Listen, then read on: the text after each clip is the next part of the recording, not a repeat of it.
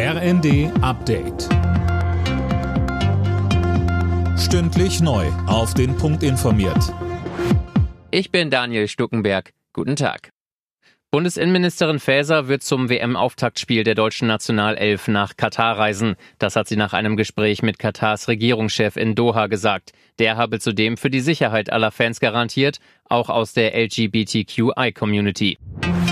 Die Vorschläge der Gaskommission sorgen weiter für Diskussionen. Vor allem mittelständische Unternehmen sind unzufrieden, Philipp Rösler. Ja, Hintergrund ist, dass Großverbraucher ab Januar entlastet werden sollen, mittelständische Betriebe dagegen erst mit der Gaspreisbremse ab März. Viele Firmen wird das nicht über die folgenden drei Monate retten, so der Chef des Bundesverbands der mittelständischen Wirtschaft Jäger in der Rheinischen Post.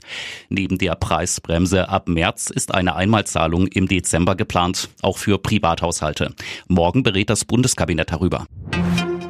Bei Galeria Karstadt Kaufhof stehen tausende Jobs auf der Kippe. Die Warenhauskette hat erneut Insolvenz in Eigenverantwortung beantragt. Tom Husse, die Gewerkschaft Verdi, stemmt sich gegen die drohende Schließung von Galeria-Filialen. Ja, richtig. Verdi hat angekündigt, um jeden Arbeitsplatz kämpfen zu wollen. Die Gewerkschaft fordert, es muss jetzt zusätzliches Geld in das Unternehmen fließen. Auch der Deutsche Städtetag setzt darauf, dass möglichst viele Filialen und Jobs erhalten bleiben.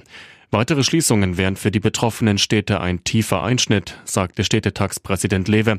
Mit den Kaufhäusern würden auch wichtige Orte der Versorgung und Begegnung verloren gehen. Zum Fußball in der Champions League sind heute drei deutsche Clubs gefordert. Frankfurt trifft auswärts auf Sporting Lissabon und braucht fürs Weiterkommen einen Sieg. Leverkusen muss gegen Brügge punkten, um noch Chancen auf die Euroleague zu haben. Die Bayern treffen auf Inter Mailand. Sie stehen bereits im Achtelfinale. Alle Nachrichten auf rnd.de